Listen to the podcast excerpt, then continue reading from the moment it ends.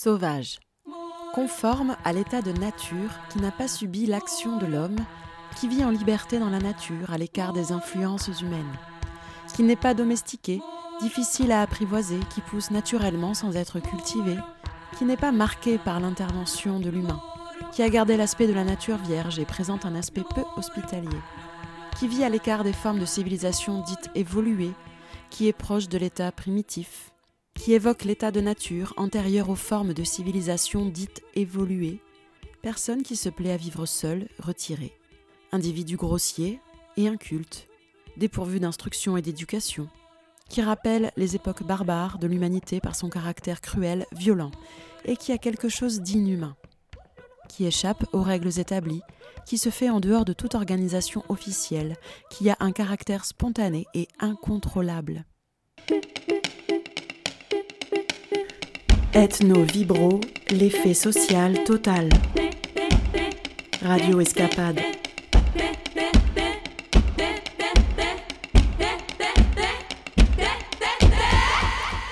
Bonjour et bienvenue dans Ethno Vibro sur Radio Escapade. Je vous propose pour les deux prochaines émissions des rencontres et réflexions autour du sauvage. Le sauvage comme notion, comme figure, tantôt inspiration, tantôt repoussoir, et aussi comme sujet d'étude bien sûr incontournable de l'ethnologie, qui tenta de déconstruire tout au long du XXe siècle les stéréotypes de ce que l'on appelait la sauvagerie humaine. À l'Antiquité, le terme barbare désignait celui appartenant à une autre culture, ayant des mœurs étranges. Le terme est remplacé au XIXe siècle par celui de sauvage, rejetant alors cette altérité culturelle hors de l'humanité. Aujourd'hui encore, le terme est usité, péjorativement par des dirigeants politiques, pour évoquer les classes populaires et racisées. On entend alors parler d'ensauvagement comme menace pour la nation. Christiane Taubira aura raison de citer René Char. Les mots savent de nous des choses que nous ignorons d'eux. Et le mot sauvage, nous dit-elle, en dit davantage sur ceux qui l'utilisent que sur ceux qu'il prétend viser. Le mot nous parle en effet de colonisation et de société coloniale toujours vivace. Pour aimer Césaire, l'ensauvagement était une chute dans la sauvagerie, dans le fait de vivre à l'écart des autres êtres humains et de la civilisation. Il disait il faudrait d'abord étudier comment la colonisation travaille à déciviliser le colonisateur, à l'abrutir au sens propre du mot, à le dégrader, à le réveiller aux instincts enfouis, à la convoitise, à la violence, à la haine raciale, au relativisme moral, et montrer que, chaque fois qu'il y a au Vietnam une tête coupée et un œil crevé, et qu'en France on accepte, une fillette violée et qu'en France on accepte, un malgage supplicié et qu'en France on accepte, il y a un acquis de la civilisation qui pèse de son poids mort, une régression universelle qui s'opère, une gangrène qui s'installe, un foyer d'infection qui s'étend, et qu'au bout de tous ces traités violés, de tous ces mensonges propagés, de toutes ces expéditions punitives tolérées, de tous ces prisonniers ficelés et interrogés, de tous ces patriotes torturés, au bout de cet orgueil racial encouragé, de cette jactance étalée, il y a le poison instillé dans les veines de l'Europe et le progrès lent mais sûr de l'ensauvagement du continent. Alors nous proposons ici de prendre la notion du sauvage à rebours, carnavalisé, en retournant le stigmate de la violence et de la destruction humaine, et en allant vers le hors norme, l'informel, l'indiscipliné, aussi vers les espaces autres, animaux, végétaux et mythologiques, pour entrer dans une forme de pensée sauvage, rappelant le titre du célèbre ouvrage de Claude Lévi-Strauss. La pensée sauvage n'est pas, nous dit-il, la pensée des sauvages, ni celle d'une humanité primitive ou archaïque, mais la pensée à l'état sauvage, distincte de la pensée cultivée ou domestiquée en vue d'obtenir un rendement. Ethno Vibro, comme vous le savez déjà, est une émission gratuite et non rentable. Nous cheminerons donc comme les pensées sauvages persistent au milieu du monde productif. Si les sauvages veulent la multiplication du multiple, nous dit Pierre Clastre, eh bien Ethnovibro fait aussi un pas de côté en cherchant dans la multiplicité des regards et en fouillant dans la pluridisciplinarité du côté du théâtre. Nous vous proposons donc deux émissions, deux invités et deux regards ethnographiques et documentaires sur la réalité d'un ensauvagement contemporain décolonial et poétique, d'un ensauvagement désiré et suscité.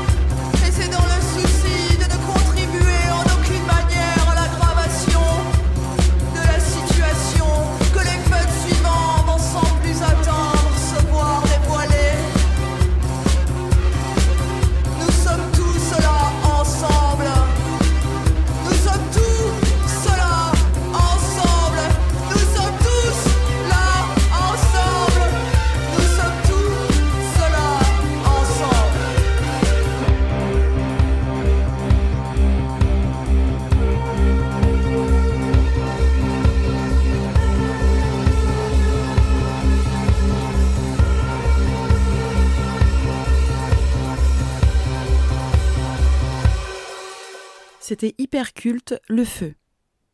Il y a trois semaines, j'ai eu la chance d'assister à la représentation du Sauvage de et avec Jérôme Galician, camarade marseillais, carnavalier et archiviste désinvolte.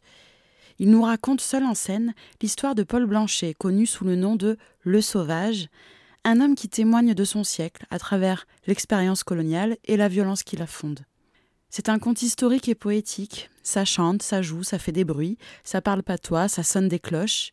Et nous avons eu la chance de rencontrer Jérôme Galician dans un coin de Garrigue le lendemain de sa représentation en octobre dernier, pour l'entendre sur les traces de ce sauvage des Alpilles et sur sa définition de la sauvagerie contemporaine.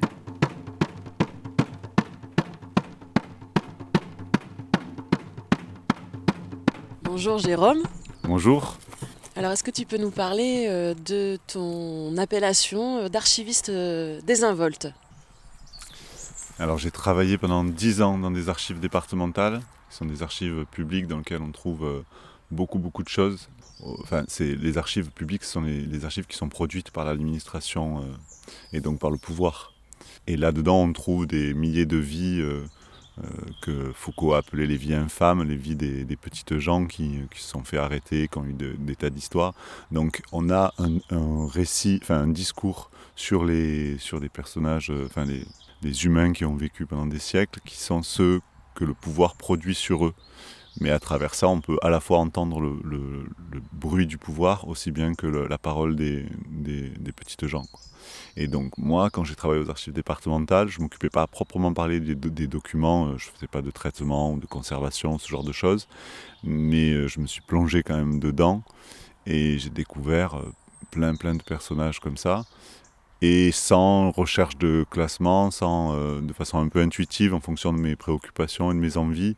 Et j'allais chercher du côté de la sorcellerie par exemple, ou des criminels, et donc je suis allé piocher à droite, à gauche, j'ai fabriqué plein, de, plein de choses à partir de ça. Et, archiviste désinvolte, c'était parce que euh, le fait que ça soit justement antinomique avec la notion d'archive qui implique du classement, et aussi parce que je le faisais en fonction de, de plus de mes préoccupations comme un collectionneur, quoi. En fait, comme un collectionneur ferait, euh, collectionnerait des coquillages aussi bien que des, euh, des, des, engrenages, des, et puis d'ailleurs, euh, donc comme tu dis, tu as déjà fabriqué et inventé euh, différentes euh, formes à partir de ces archives que tu as présentées à des publics différents. Mm. Tu peux en donner quelques exemples? Et donc moi j'allais dans les poubelles des archives. Il y avait une salle où je me rendais régulièrement pour aller farfouiller ce, qu'il a, ce que je pouvais trouver dedans. Et donc je trouve, enfin, voilà, il y avait des, des, choses assez géniales, et notamment des archives judiciaires. Quoi voilà, j'ai produit une exposition boîte, parce que le grand truc pour moi, je trouve, dans le rapport à, l'archive, c'est, contrairement à ce qu'on pourrait euh, euh, imaginer de loin, c'est que c'est quelque chose de très froid et de très, euh, de très glacé, parce que c'est du papier. Et en fait, non, c'est, plein de vie, c'est plein de matière. Il y, a des, il y a des coups de tampon dessus, il y a, il y a, il y a des agrafes rouillées, il y a, une odeur aussi, il y a plein de choses. Et, et le fait d'aller dans la boîte, ouvrir la boîte, la manipuler, c'est, tout le contraire de ce qu'on pourrait imaginer être le rapport aux archives et c'est tout le contraire de ce qu'on peut avoir pendant dans, une institution comme le musée où je travaille par ailleurs et où j'ai travaillé pendant des années. Et euh, parce que dans le musée, il y a le rapport distancié euh, à l'objet, alors que là, on le touche, euh, on peut, le déchirer par mégarde, on peut, on peut les, voler plus facilement, on peut faire plein. Voilà. Et du coup, l'exposition, l'exposition boîte que j'avais fait, c'était pour, pour ressentir ce truc-là, se proposer cette expérience-là. C'est-à-dire mettre des boîtes et à l'intérieur par thématique euh, et plutôt par euh, personnage d'ailleurs. C'était un personnage, une boîte, grosso modo. Euh, c'était l'idée d'ouvrir, de manipuler, de chercher, que les gens aillent fabriquer leur propre truc. Qu'on donne, donne pas. Il y avait un récit global, mais il y avait moyen aussi de se fabriquer sa propre histoire.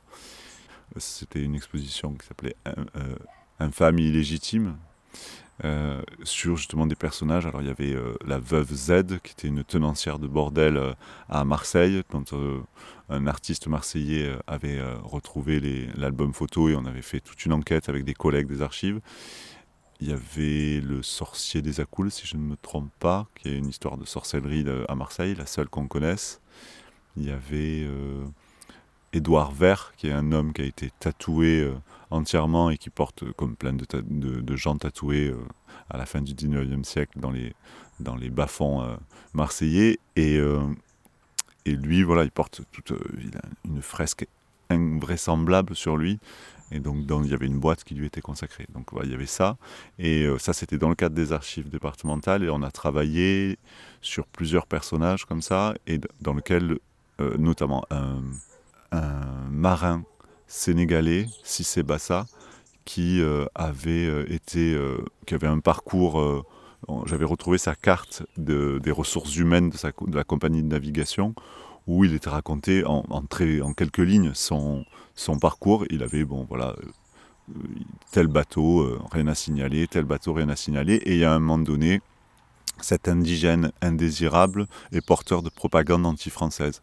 Et donc j'ai creusé à partir de là sur les mouvements euh, d'obédience communiste de, et euh, la Ligue de la race nègre qui était très active par euh, il y avait notamment un leader qui s'appelait Laminé Senghor qui est venu à Marseille qui a fait des, des meetings et j'ai retrouvé à la préfecture des, dans, les dans les documents de la préfecture des, enfin, des trucs qui rapportaient des rapports d'enquête. Et donc, on a, à partir de ce personnage-là et d'autres aussi, euh, avec des gens qui étaient d'origine très différente, quoi, le melting pot marseillais, des Kabyles, des Cévenols, une Parisienne, euh, un Comorien, ont, fabriqué du récit et chacun a apporté sa, sa, sa pierre à l'édifice. Il y avait aussi un atelier d'écriture, il y avait plein de choses. tre che me vous vei vous tuve vous. Come se putavias malura sa santa. I cantuti plafumos de teli en pace benye vous estimez vous volez canta. Anemis estaragnan en phases de telo. Tapisas mi murayanas den oraisuen. Me semblara de ver en cara au cali en pleine mar escontrave tan Tu nous as présenté euh, donc un, un nouveau euh, spectacle, on peut appeler ça un spectacle? Oui, oui, oui, c'est un spectacle. Hein. Et euh, donc qui est euh, qui s'est concentré donc sur une figure, sur un personnage. Est-ce que tu peux nous en parler? Oui, c'est le sauvage. Son, vrai nom d'état civil, j'ose à peine le dire parce qu'il s'est fait appeler le sauvage à partir d'un certain moment. Euh, le sauvage, je l'ai rencontré quand je commençais à m'intéresser euh, à la culture provençale. A priori, quand on va chercher du côté de la culture provençale ou de la culture populaire, on va chercher du côté de la culture orale. Et moi, j'avais envie de trouver justement des choses qui, étaient, parlaient de, de ces gens-là, de cette culture-là ailleurs. Donc je me suis intéressé justement à la sorcellerie aussi. Par hasard, un collègue des archives qui est euh, fan de Charles Rieu, qui est un poète de, des Alpilles, il est absolument fan. Il me dit il avait un ami qui s'appelait Le Sauvage. Et ça m'a interpellé tout de suite. C'était le moment aussi où, euh, on avait relancé un carnaval sauvage à Arles. Et justement, il me parle de, de ce gars qui s'appelle Le Sauvage et qui animait le carnaval de Saint-Rémy de 1900 à 1912 et qui avait un vélo avec 35 cloches dessus et qui se baladait comme ça dans, les, collines des Alpilles. Quand j'ai vu sa photo, parce qu'il y a des photos de lui, il, a une dégaine, il est rasé, il a une coupe de punk en fait. Alors qu'on est euh, autour de 1900. Quoi. Et ben voilà, ça m'a interpellé tout de suite, donc j'ai creusé. Je suis allé d'abord du côté de la documentation un peu publiée, il y avait des petites choses. Et il était dit qu'il s'était fait appeler le sauvage à son retour d'Afrique, parce qu'il était allé faire son service militaire là-bas. Et pour moi, ça, a été vraiment le déclencheur. C'était pas seulement un personnage, c'était un excentrique. Il est enfin, dans la mémoire populaire euh, de, des Alpilles, il est connu comme étant un excentrique. Euh, donc avec sa coupe punk, avec ses cloches, et puis avec ses facéties, il avait plein de blagues, etc. Mais la profondeur du personnage, elle m'est apparue quand euh, j'ai appris que justement il était à son retour d'Afrique, qu'il était devenu comme ça, enfin qu'il était. Et après, je suis allé à Saint-Rémy de Provence rencontrer des gens qu'il avait connus, puisque donc il est mort en 1947, et qui se souvenaient très bien de ce personnage qui était déjà assez connu dans le coin, et qu'il avait vu débarquer donc avec son vélo. Euh, et euh, ils étaient minots, enfin il y en avait un qui avait une vingtaine d'années. Mais tout le monde se rappelait que de ça quand même. C'est le seul, le élément. Donc c'est le côté excentrique euh, qui, est, resté. Et donc du coup, je suis allé creuser dans ces, je suis allé choper certains de ces textes.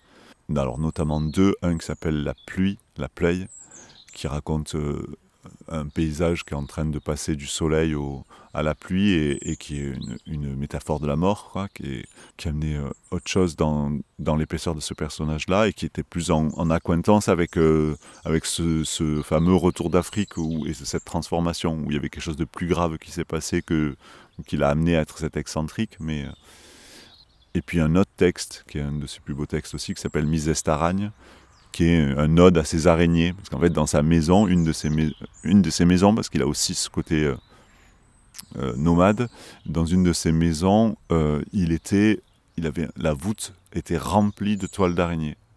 Elle était totalement remplie. C'est-à-dire, même il y avait des gens qui venaient lui mener des araignées. Il, il, il, il adoptait des araignées. Et il a un voile immense. Il y a un Belge, Ter Steven, qui raconte qui raconte ce truc-là. Il parle vraiment d'un voile céleste qui remplit la voûte de son, de son appentis. Plus après aussi son côté, il a eu à un moment donné un engagement politique auprès de, du candidat guesdiste, donc rallié à Jules Guesde, qui est un proche de Louise Michel. On va raconter aussi des choses euh, où à un moment donné c'était exprimé au moment du Front Populaire. Il prenait la Révolution, mais, mais après il n'a pas été plus activiste que ça. C'est vraiment dans sa vie, et ça c'est ce qui m'a aussi un des éléments qui m'a touché, c'est euh, le fait que sa contestation de l'autorité et de l'ordre, elle passait par des actes euh, au quotidien. Et cette façon poétique d'engagement politique qui, moi, m'a vachement touché. Mais là où il se démarque aussi, c'est son, il a un côté totalement mystique, parce qu'il il voue un culte au soleil. Il a écrit un texte qui s'appelle Ma visite au soleil aussi, où il raconte qu'il va voir le soleil pour, euh, pour lui demander d'assurer la, la, présidence de, son association, d'une association qu'il a avec des collègues. Et puis il avait vraiment un rapport, euh, il était dans les collines, enfin le peu qu'on peut savoir sur ses pratiques, c'était quelqu'un qui avait un rapport à la nature qui était très, euh, très symbiotique. Et il a aussi un, un, texte qui est en français, parce que donc j'ai pas précisé, mais il écrivait l'essentiel de ses textes sont en provençal. Lui il dit en provençal ensauvagé tel qu'il se parle à Saint-Rémy. En provençal, sauvaggi tel qu'il se parle à Saint-Roumier. Mais là, c'est pas un texte qui est en, en, en provençal, c'est un texte qui est en, en français, c'est euh, au, au, toi, je sais plus le titre, c'est Au toi ma pensée, où il a une spéculation sur euh, qu'est-ce que la, la, matérialité ou l'immatérialité de la pensée.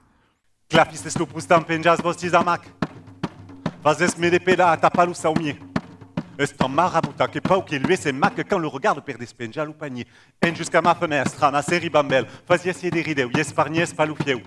Mai, Lesamen carré ou pervers les estello. Quel usé sous un monde l'hiver comme l'estieu. Tu te reconnais quelque part un peu dans ce personnage? Et c'est pour ça peut-être aussi que tu l'as choisi et que tu as décidé de te mettre en scène toi-même euh, en racontant euh, sa vie? Déjà, je m'y reconnais beaucoup parce que bon, il, affirme vraiment une créolité. Quand tu, vois ses photos, il, a une dégaine d'Indien.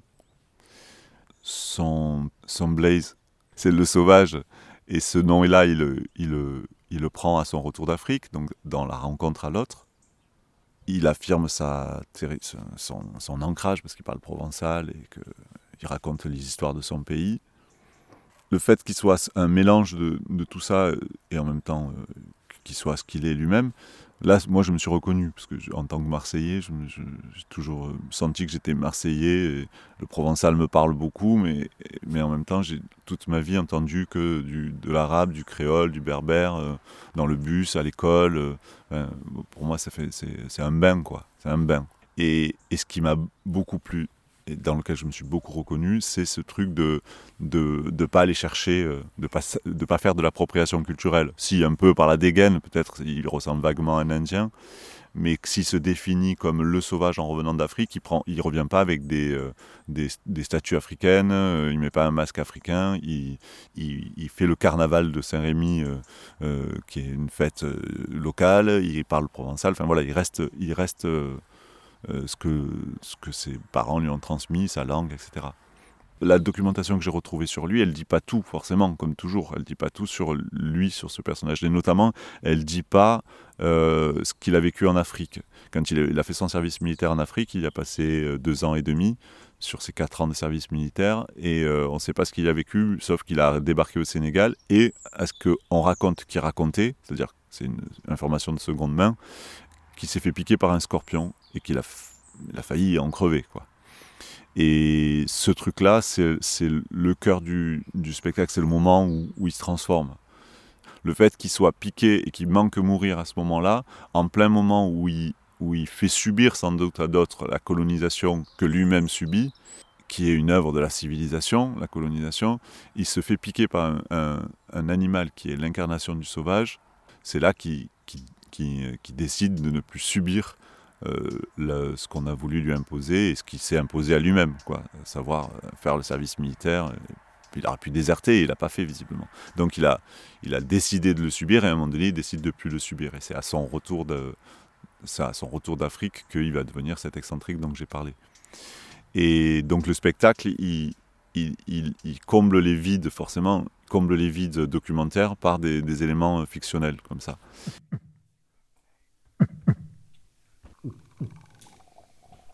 Il voit des gens qu'on expose dans un zoo au pied d'une immense tour de métal. Il voit des enfants qui trient des déchets dans des nuages de gaz. Il voit des gens dont on oblige à vendre les organes. Paul ne veut pas se relever.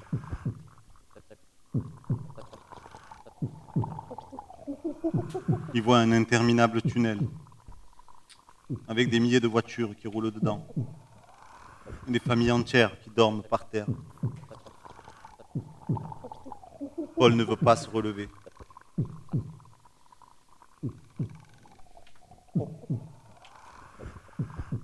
Il voit une femme. Elle a le visage vilain. Elle a le corps frêle.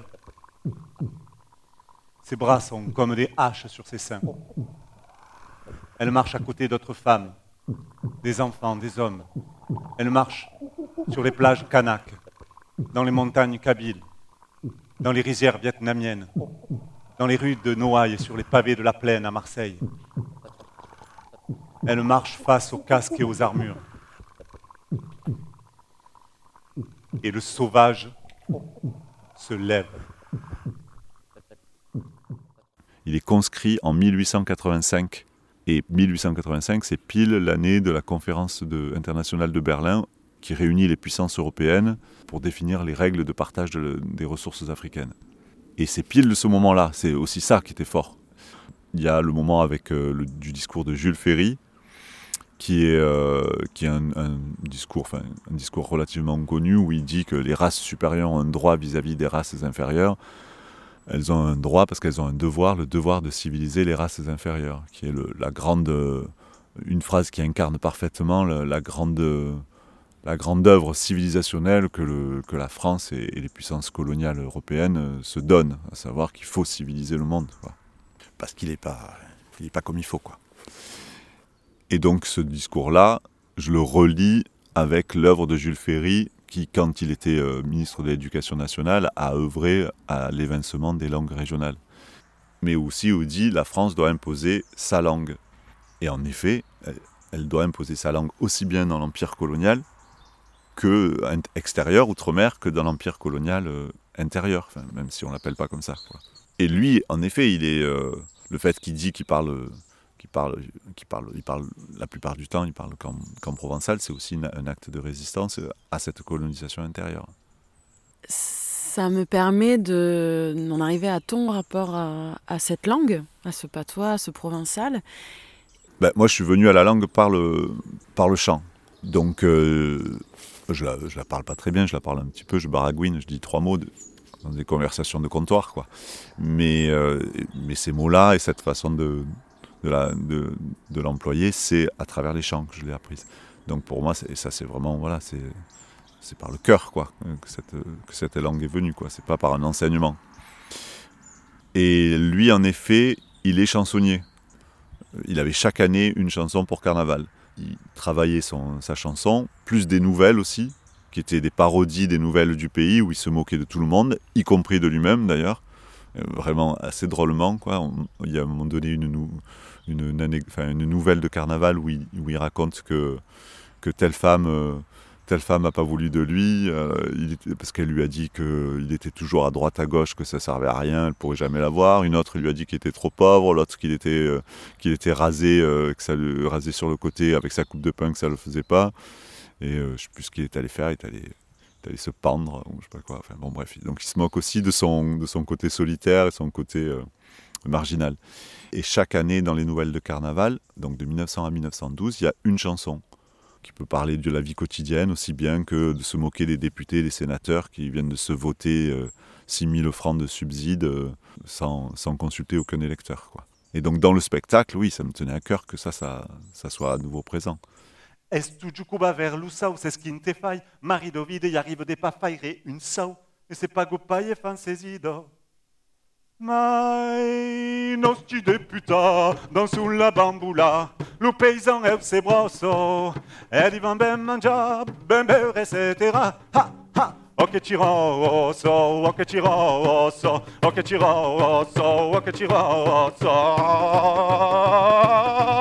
Dans ton travail de création, on peut dire qu'il y a donc un travail euh, archivistique et un travail historique et peut-être même anthropologique, ethnographique ouais, le fait de au moins de recontextualiser, euh, de recontextualiser son parcours et de, d'aller chercher les dates qui font, euh, qui se croisent entre la grande histoire et son histoire à lui.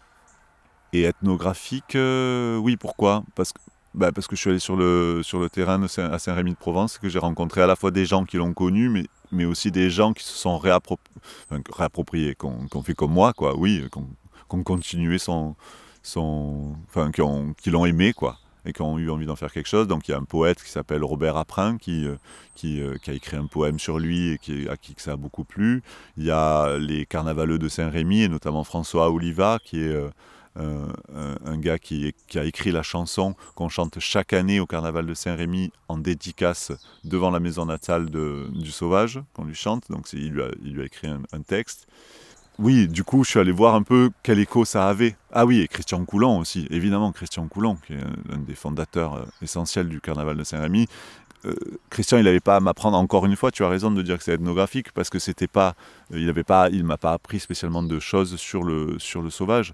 Mais par contre, euh, dans son rapport au sauvage, justement, euh, au sauvage avec un, grand S, à la notion de sauvage, et dans son articulation avec Carnaval, là, ça, ça c'était assez clair dans le dans la façon dont Christian a pu a pu l'exposer. Quoi. Donc oui, en effet, je suis allé voir comment, quelles étaient les représentations, les, euh, ce que les gens en avaient fait de, de, ce personnage. Quoi.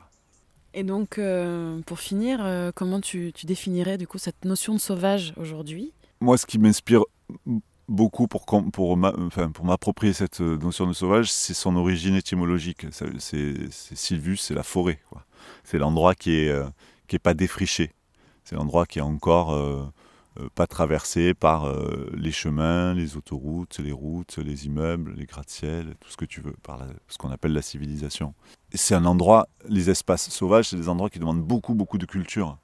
Donc parfois, ça peut, euh, ça peut être apparaître comme antinomique, culture et sauvage, la culture du sauvage. Or, les, les gens, les animaux, les êtres qui vivent dans les espaces sauvages ont une grande intelligence de leur espace et une grande culture de, de ces espaces-là, qui sont donc pas si sauvages que ça du reste, puisqu'ils sont, ils sont cultivés. Mais en tout cas, ils sont dans la forêt, ils sont dans les espaces qui ne sont pas défrichés. Moi, je pense beaucoup au Seigneur des Anneaux, parce que dans le Seigneur des Anneaux, euh, euh, c'est Saruman qui a sa grande tour là, la tour blanche, je crois qu'elle est, et qui, euh, abat des arbres et des arbres et des arbres et des arbres pour, euh, parce qu'il y a beaucoup, de, beaucoup de bois pour forger les armes et le métal. Quoi. Je dirais que c'est presque ça incarnerait le sauvage, le bois, quoi, ce, bois-là qui est resté sur l'arbre et d'un coup qui devient euh, transformé, qui est brûlé et qui devient l'élément qui permet de fabriquer des armes et, des, et donc des soldats et donc, et donc la guerre aussi et la conquête qui va avec. Et, ce truc-là, on peut en effet le retrouver dans, dans, dans l'urbain. C'est pas propre à, la ruralité pour moi. L'autre chose à laquelle ça me fait penser aussi, c'est j'ai travaillé sur un, autre, un autre sujet qui peut-être fera l'objet d'un spectacle un jour. Ce sont les vieux quartiers de Marseille, les vieux quartiers du port de Marseille, qui ont été détruits pendant la Seconde Guerre mondiale pour plein de raisons, pour de la spéculation immobilière, mais surtout parce que c'était considéré comme le pire bouge de, Marseille, là où il y avait la prostitution, la criminalité, sans tenir compte qu'il y avait aussi euh, des pêcheurs, euh, des familles, enfin bon, voilà. Et ce quartier a été rasé euh, par, par la collaboration des Français de l'administration française et des nazis, qui en ont fait également une opération militaire, puisque l'idée c'était de, de construire un front de mer parce qu'on craignait l'arrivée euh, des Alliés à cet endroit-là. Donc pour dire qu'il y a plein plein de raisons à ce truc-là, mais il y a une raison très très forte qui est pour moi encore plus ancrée dans, dans l'imaginaire et qui était une motivation essentielle, c'était considéré comme des grottes et des souterrains ces endroits-là, et donc des méandres. Et le méandre, c'est pour moi le méandre, la grotte, le, labyrinthe, c'est le cœur du, sauvage. C'est l'endroit où on ne peut pas saisir les choses. On est obligé de, suivre ce que nous disent les méandres, de, de, s'adapter. Et donc, du coup, encore une fois, d'avoir une, grande culture de ces endroits-là. À l'opposé, et c'est ce qui a été fait ensuite, l'idée c'était de raser ce quartier-là pour faire des grandes avenues droites. C'est Le Corbusier contre. Euh, et Haussmann contre ces, quartiers qui se sont faits avec des concrétions euh, au fil des siècles et, euh, et, qui, sont, et qui sont devenus donc ces, ces bouges ces quartiers qu'il fallait, fallait détruire. Ça, le sauvage peut donc totalement autant s'incarner dans l'urbain dans que dans le rural.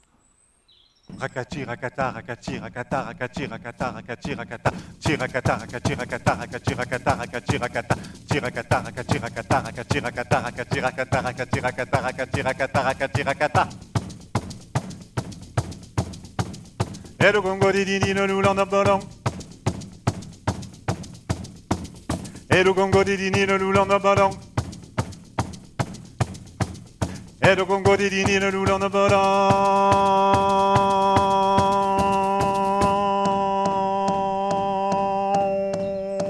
Merci beaucoup, Jérôme. Et euh, il y a également une exposition, peut-être on peut en parler, à Saint-Rémy-de-Provence? Ah oui, oui, oui, parce qu'il y a dans le, dans le, dans le parcours de l'enquête dont, j'ai parlé tout à l'heure, il y a une personne dont j'ai pas parlé, c'est l'occasion de le faire, c'est Virginie Ollier, qui est responsable du, directrice du musée des Alpilles.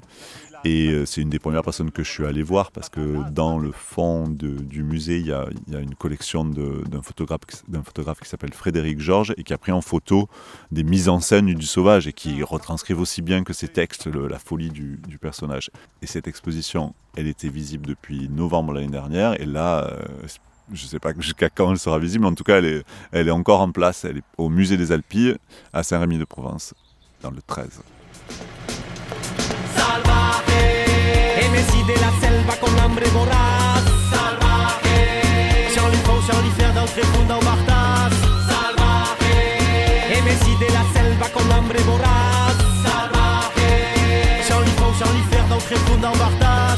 Nacido para ser salvaje bestial del verde infierno. Soy natural sin cadena moral, estatal o laboral. Lo que hace es mi carácter animal. Soy el doctor malicioso brutal Con mil escalas ya chiri doctoral. Mono oso puma, hambriento fatal Lo que me gusta bacanal Strange animal, wicked and wild. Here comes the drac once again like a shark Dans la futaie et paré à la traque. Notre estime d'avoir tasse après ce loup massacre. Cap de la cadena Que question lourd, régime, luchable, c'est le problème Beatbox LBC, face B jamaïcaine Les micros rouillent tous, imprégnés de mon haleine Salvaje.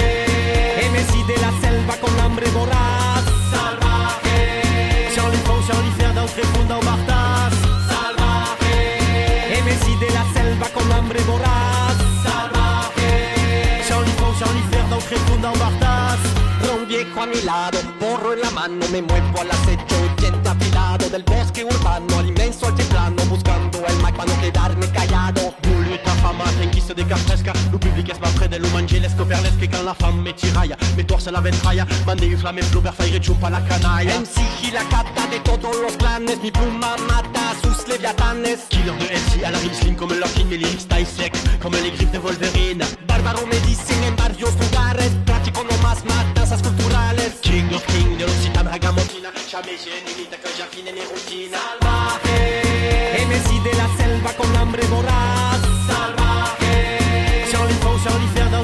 Bartas. Salvaje, Messi de la selva con hambre voraz. Salvaje, Jean-Luc Font, Jean-Luc Fer dans le tréfonds Bartas. En mi nuevo mundo de conquista Presento mi alza pues como vocalista Espero cazar un moralista Nativo del cual me volveré cronista Mis botalla pull up, selecta pull up, pull up A la toca avec mon pote on va tout mash up, mash up. Compa y pongamos fin a cualquier civilidad Chusma de la rima sin ninguna saciedad Right mal, jamás en asadula Somos locos sueltos en la ciudad Luri refiero y que llama y rabia Sangre, fuego, el flow sin piedad Aquí c'est ready, ready. Arrivata qui fait putation qui n'a dit city. Et quand pas ta masse percé par tes dialogues petits Hommage à la ville, à la campagne MIC Salvaje Et Messi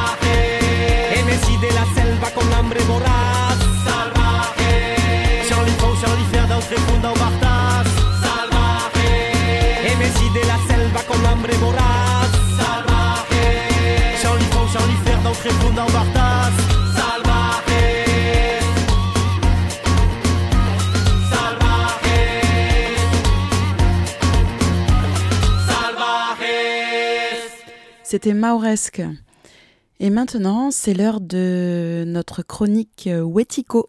À toi, Annette. Wetiko, la chronique littéraire amérindienne par Annette.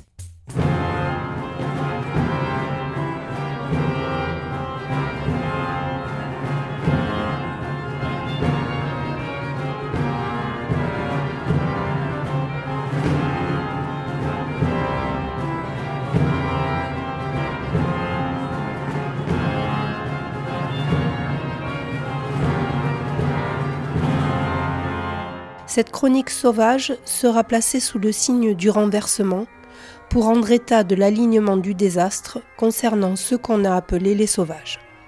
Écoutons Éric Pamandon dans Takawan. Sauvage. Des Indiens, ce sont des Indiens. On les a appelés comme ça parce qu'on croyait être arrivés en Inde. Mais non, on était arrivés en Amérique. Avec le temps, on s'est mis à les appeler des Amérindiens, plus tard on dira des autochtones. Avant ça, on les a longtemps traités de sauvages. On les a surnommés comme ça, des hommes et des femmes sauvages. Il faut se méfier des mots. Ils commencent par désigner et finissent par définir. Quel monde pour un peuple qu'on traite de sauvage durant quatre siècles? Encore une fois, le concept de Wetiko nous servira de cadre de pensée. Reprenons-en les grandes lignes. Wetiko est un terme cri désignant un cannibale, ou plus spécifiquement, un esprit ou une personne malveillante qui terrorise les autres créatures par des actes terribles et diaboliques, incluant le cannibalisme. Pour Forbes, dans son essai Christophe Colomb et autres cannibales, la pathologie Wetiko serait au principe même de la civilisation capitaliste occidentale et de sa conquête du Nouveau Monde. Pour lui, le développement de la maladie Wetiko correspond avec une précision remarquable à ce que les Européens choisissent d'appeler la civilisation, qui a abouti à la destruction croisée des cultures indigènes et de la nature. Une des particularités de ce virus Wetiko est que le porteur de ce virus se retrouve avec un cœur de pierre, c'est-à-dire avec une capacité d'empathie amputée et une propension à faire porter la faute à celui qu'il cannibalise.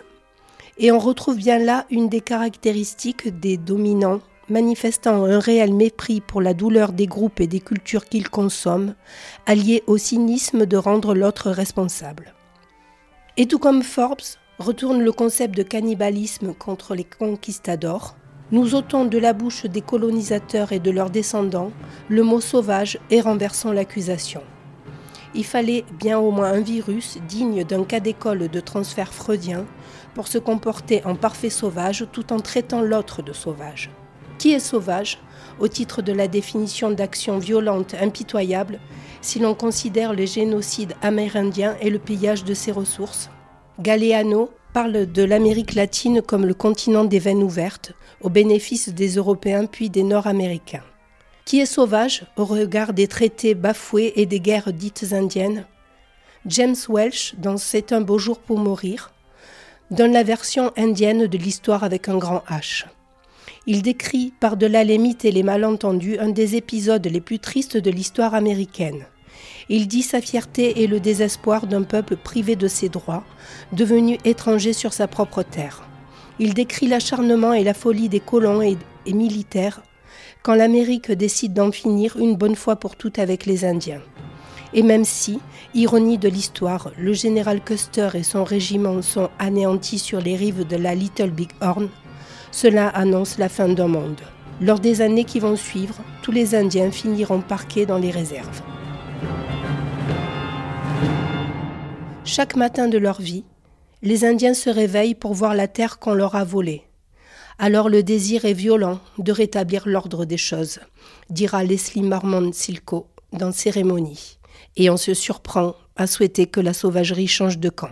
Et si l'on croise l'acception de sauvage dans sa définition d'un lieu resté vierge, qui n'a pas été transformé par l'homme, et une conception ethnocentriste, on obtient comme définition de sauvage ce qui est vierge de l'homme blanc.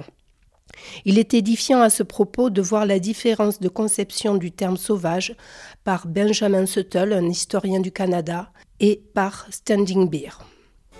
Benjamin Suttle, dans Histoire des Canadiens français. La conquête du sol par l'homme blanc fut le signal de la destruction des sauvages. Ces races, incapables de se plier à l'agriculture et de comprendre notre civilisation, se mirent à reculer à mesure que nous envahissions la contrée. L'un après l'autre, les territoires de chasse, entamés par les laboureurs, devinrent des champs fertiles. Il faut peu de place à l'Européen pour se loger et se procurer la subsistance.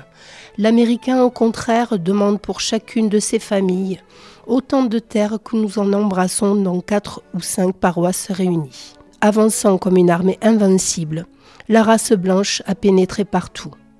Et nos premiers rangs n'ont eu qu'à se montrer, la hache à la main, sur la lisière de la forêt pour s'assurer de la possession de ces vastes domaines.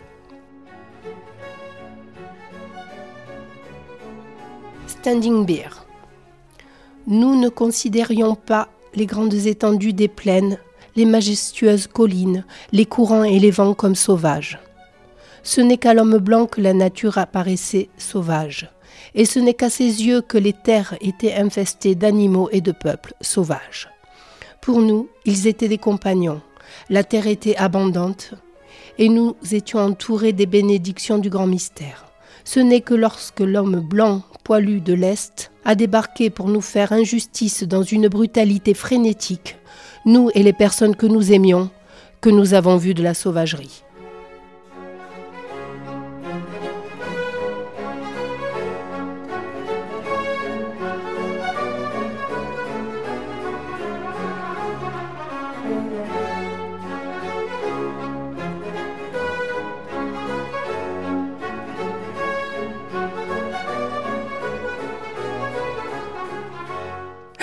Vibrons ensemble.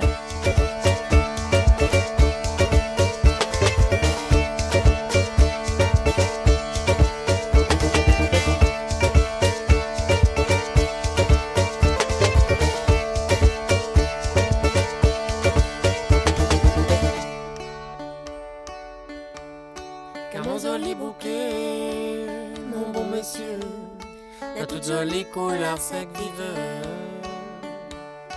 Transpire la rosée, Zanti madame, mon l'accueil à le grand matin brûlé. Et dans mon poste panier, à lui-même va choisir, malgré sans aller.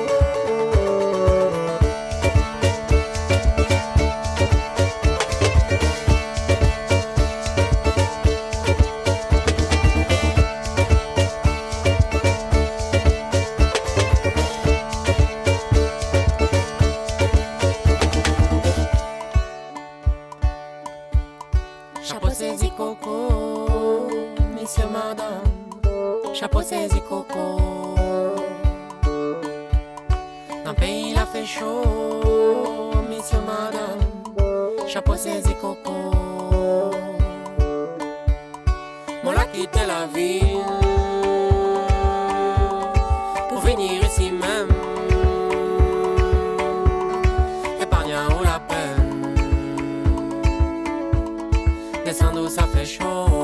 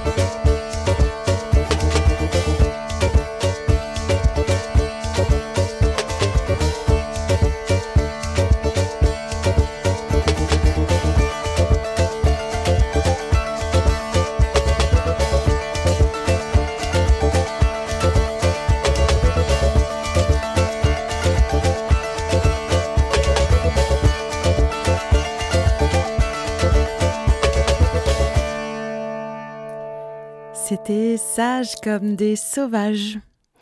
Et maintenant, c'est l'heure de notre euh, rubrique Ethnolove. Et Gaëla, notre chroniqueuse, va nous présenter le bistrot des ethnologues dont elle est la sublime présidente depuis de nombreuses années.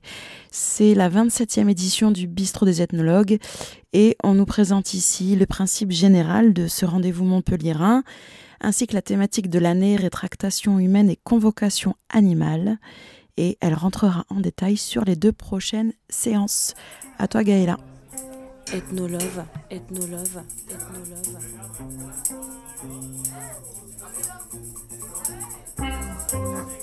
irrigante. Ivre de débordement, sur la piste de l'étonnement, en décryptant la complexité de nos mondes.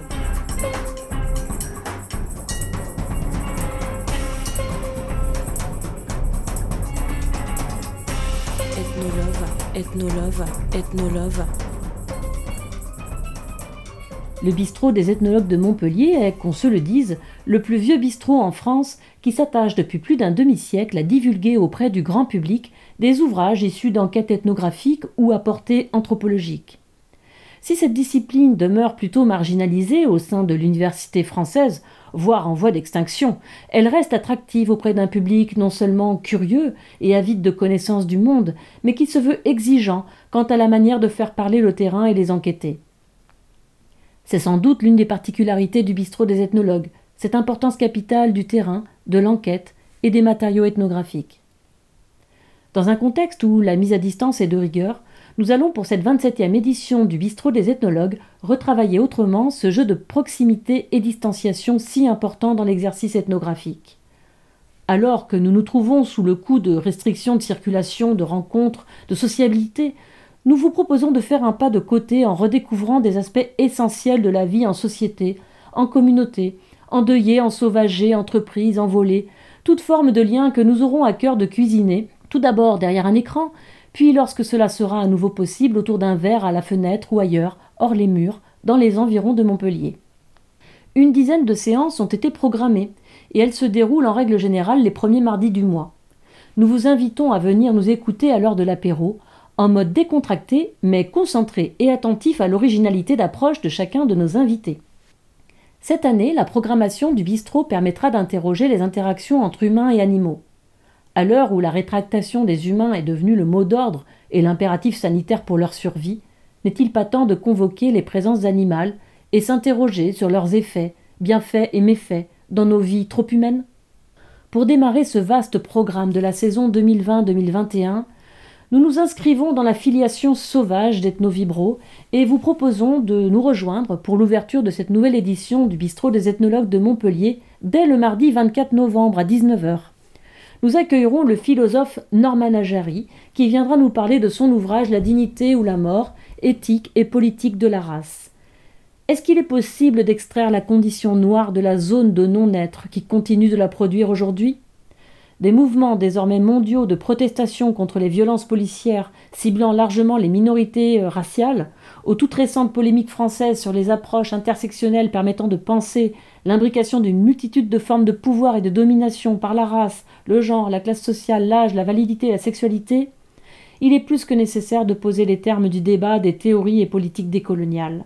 En décloisonnant les approches et les concepts, en ramenant sans cesse le vécu de l'oppression au cœur de sa réflexion, Norman Ajari ferait le chemin d'une émancipation qui ne tient qu'à la place accordée à la dignité dans nos interactions. Où se trouve la frontière, la zone grise, qui permet d'établir, de justifier et de maintenir des politiques de mise à mort d'autres humains, ce qu'Achille Membe désigne sous le vocable de nécropolitique?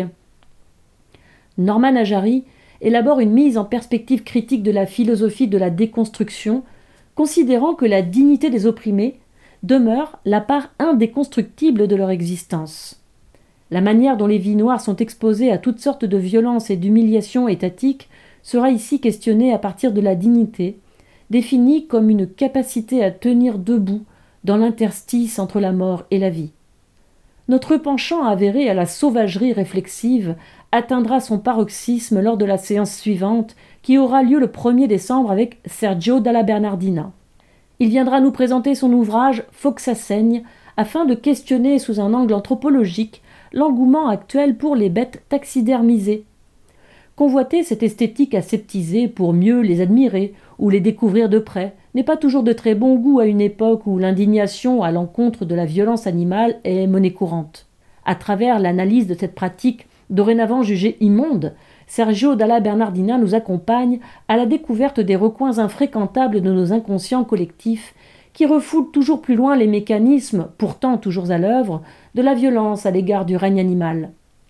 Cela nous conduira à essayer de comprendre ce qui se passe dans la tête de ceux qui s'alarment et s'apitoient de la mise à mort animale. Nous pourrons également interroger le sens de cette nouvelle vogue des anthropologues consistant à faire des non-humains des interlocuteurs de plein droit. Qu'en disent les chasseurs? Faut-il lâcher les bêtes qui sont en nous ou humaniser le règne animal? Nous vous invitons à venir y réfléchir le 1er décembre, jour du grand lâcher de confinés. Nous nous rassemblerons autour du livre Faut que ça saigne, l'amour de la nature entre écologie et religion de Sergio Dalla Bernardina. Au plaisir de vous y retrouver. Ciao